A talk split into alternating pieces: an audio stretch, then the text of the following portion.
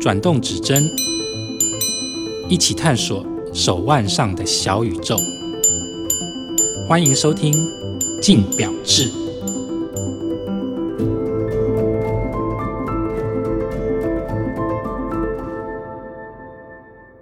各位听众，大家好，欢迎收听由静好听与静周刊共同制作播出的节目《静表志》，我是静周刊精品组记者李宇胜 Chris。那这次的来宾同样是城邦国际名表主编赵庆。大家好，赵庆在中版媒体已经有相当资深的经历了。那今天由他跟我们共同聊一下近期发生的钟表大小事。近期表台面推出了两款，我个人觉得最喜欢也最惊艳、最有话题的作品。一款的话是由 Garmin，就是智慧型手表品牌那个 Garmin，跟新世纪福音战士共同推出的主题联名限量款。它一共有三个款式，分别是用三个主角下去做灵感去做设计的三款作品。其实不算三个主角，因为它没有林波林。对，它没有白，它白色的那一个是用拿夫组织的配色，对，所以它只有这么在意定层次凌波林，就对对凌波林很重要。对。那《新世纪福音战士》就是大家很喜欢的一个动漫作品啦。那它分别用了三个不同的颜色，包括说主角的紫色，然后再来就是红色，明日香，明日香的红，色。然后刚刚另外一个提到的话就是夫机关的白色，白色，它用三这三个配色去做 Garmin 智慧表上面的配色。那当然，它在它的面盘或者说它在它后底盖上面有做了一些比较小的特色装饰，都很能够代表《新世纪福音战士》的这个卡通。对，主要是在呼应它的动画的片头啦。对如果看它一些小的那些花纹，对就很像那个片头里面会出现的东西。那这是第一款 Garmin 跟新世纪福音战士，这是第一款。好，那第二款的话是由日本超级品牌 G Shock 跟七龙珠推出的主题限量款。这一款我个人也是相当的喜欢啦，因为 G Shock 跟七龙珠推出这一款，他们并不是第一次合作，他们早在几年前就有推出过一系列的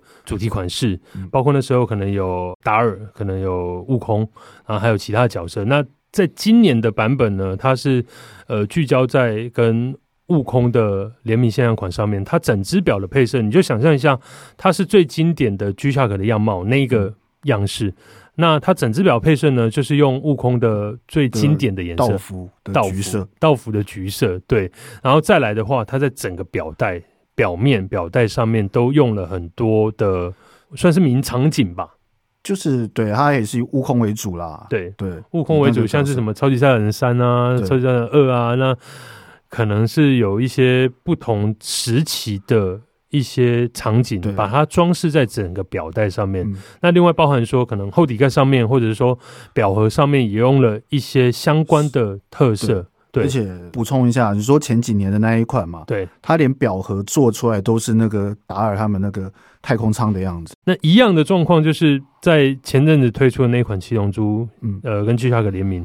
一推出，马上听说是马上就被抢光了。因为它就是考验着漫画迷的爱啊。漫画迷的爱，对，因为在这个之前，他们他们很喜欢各种的呃动漫文化联联名，例如说像机，我是讲 G Shock，对。例如说像像这一次七龙珠嘛，他前不久才推了海贼王，然后还有更之前还有钢弹啊，对。他们很喜欢跟各种的动漫联名，那当然因为是 G Shock 都来自日本对。日本对。所以推出了以后，我记得不管是你刚刚提到的《钢弹》《海贼王》这两款作品，在推出以后都很热卖，甚至都出现了后来在市场上面看到超定的状况、超定价的状况，都象征着说这些产品其实一定有很多喜欢的人会去收藏它，再加上它价格其实也不贵。对，不过回过头来看的话，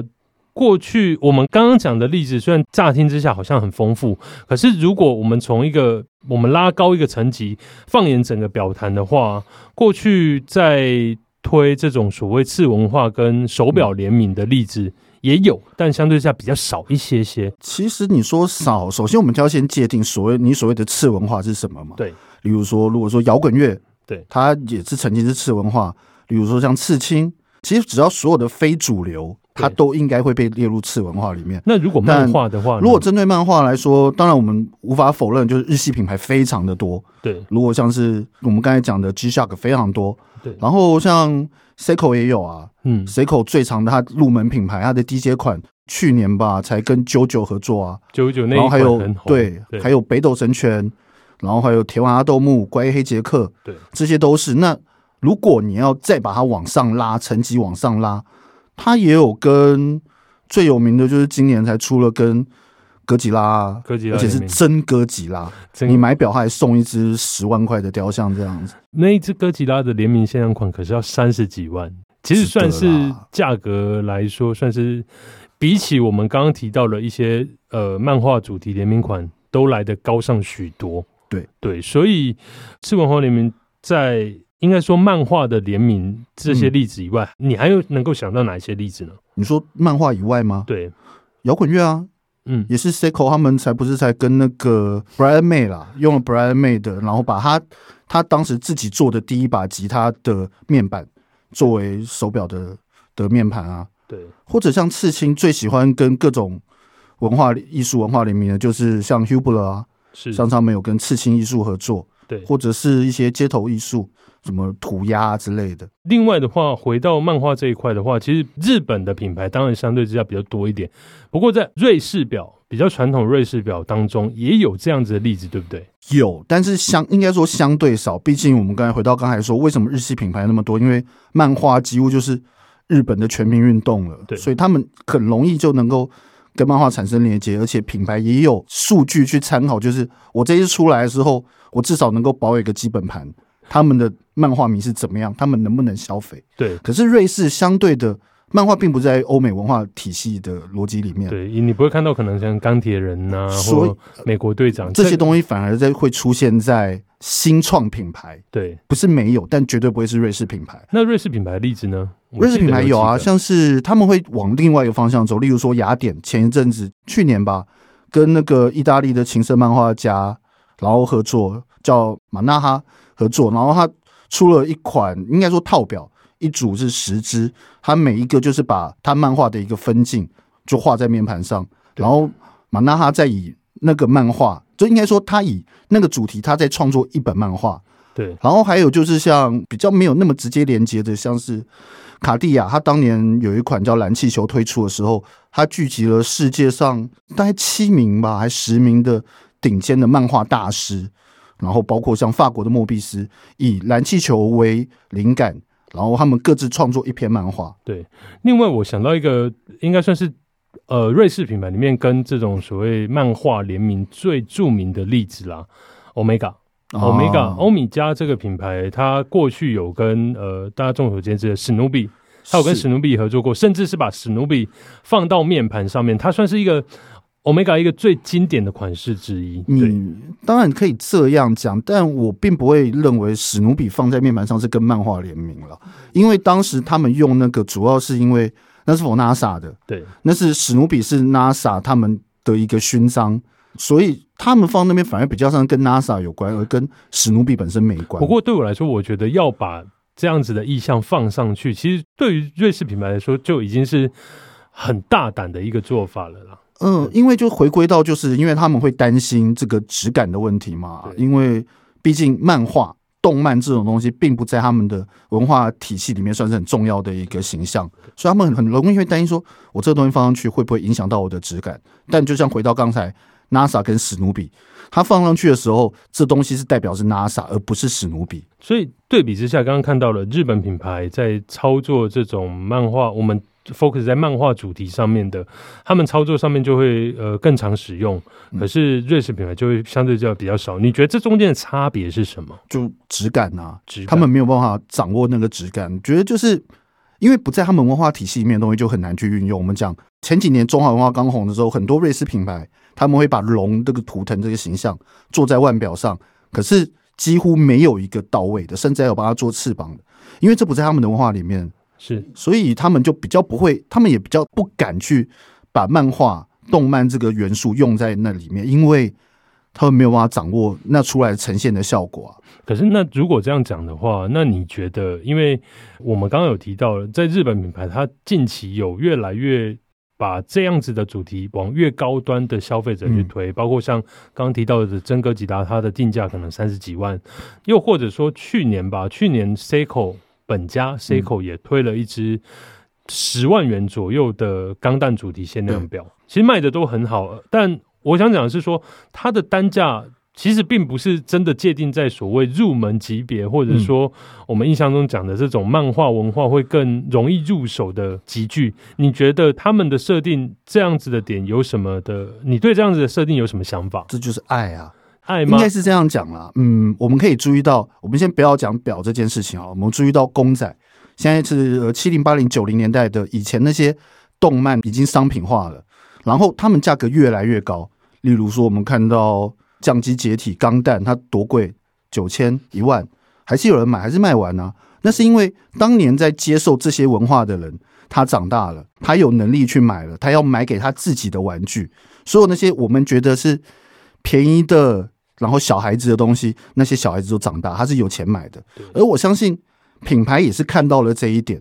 要不然说真的，呃，现在有多少年轻人会知道北斗神拳？可是问题那根本不是做给他们的啊，对，这是否有喜欢北斗神拳、喜欢五轮尊的人来买的？所以其实这刚刚提到了，包括呃日本的 Seiko 或其他品牌，他们陆续推出更高端的机械表，其实都是服务那一些曾经的曾经的男孩们。曾经的男孩，曾经的 fans，然后就是他们发现这个市场出现了，对他们长大了，对，他们有经济能力的，他们愿意花这样子的钱去购入一款他们年少时的梦想，而且还是精品。对，嗯所以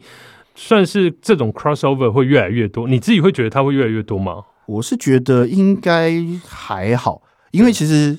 要讲说，就是经典其实不会那么长存在。我们现在讲到的经典是可能呃七零八零那时候的漫画的经典，可是后来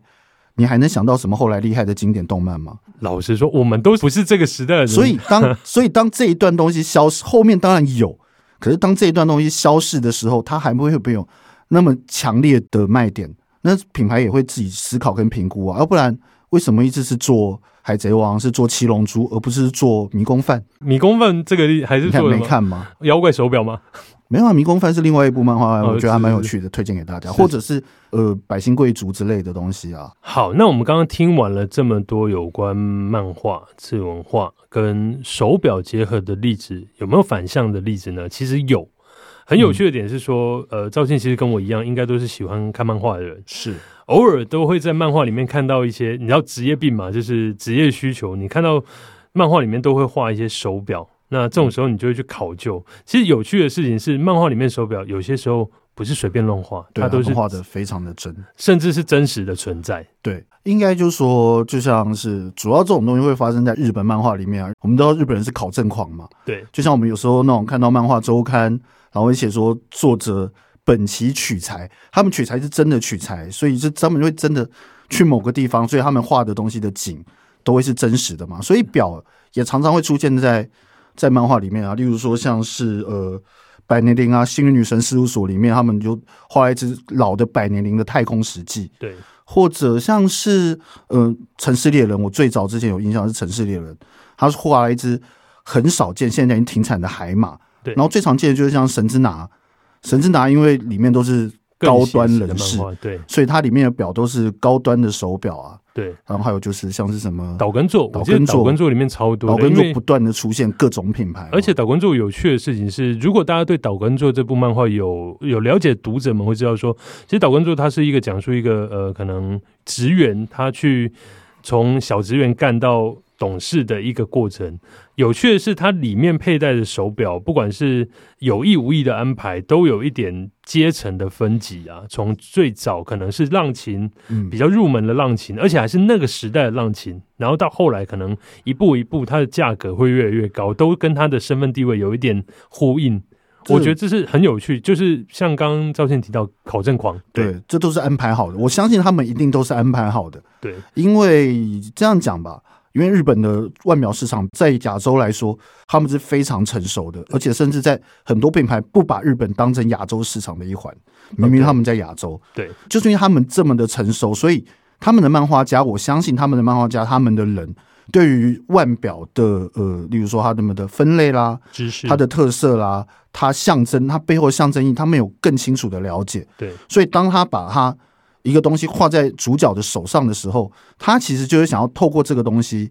去告诉你这主角的个性，这主角他的能力在哪里，对这是很重要。我觉得它就是一个就是一个很重要的配件，它可以说很多故事的东西了。对，最后再讲一个，你知道，刚刚我们回推回来，再回推回去，最后我再讲一个最有趣的例子是刚刚提到的嘛，漫画里面会画手表，嗯手表品牌又把它漫画里面视频化，这是一个你知道反向再反向的概念。这个例子呢是 Zenith 在前几年推出的，呃，有一款作品，它是以鲁邦三世里面的某一个角色所佩戴的手表去做了一款复刻款。对，可是那是复刻款，那也是 Zenith 曾经出过的东西、啊。对，但在设计上面，应该是说那个在设计上面其实不是 Zenith 它最初有过的设计，嗯。但可能画家在画的时候，当下在画的时候，他为了去避讳说可能像是品牌 logo，品牌 logo，或者是说可能怕被告吧，嗯。不能去完完全全把产品的特色画出来，他画了一个大概的线条、大概的造型，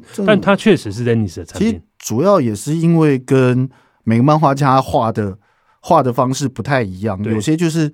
就是真的很细，对可，是有一些其实他只是画个大概，例如我刚才讲的《城市猎人》，他虽然人物画的很细，可那次 Omega 也是画的其实很粗糙啊。那像刚刚提到的 Zenith，他就很有趣，他那时候呃，漫画家在画鲁邦三世的时候，在里面的一个角色画上一只 Zenith，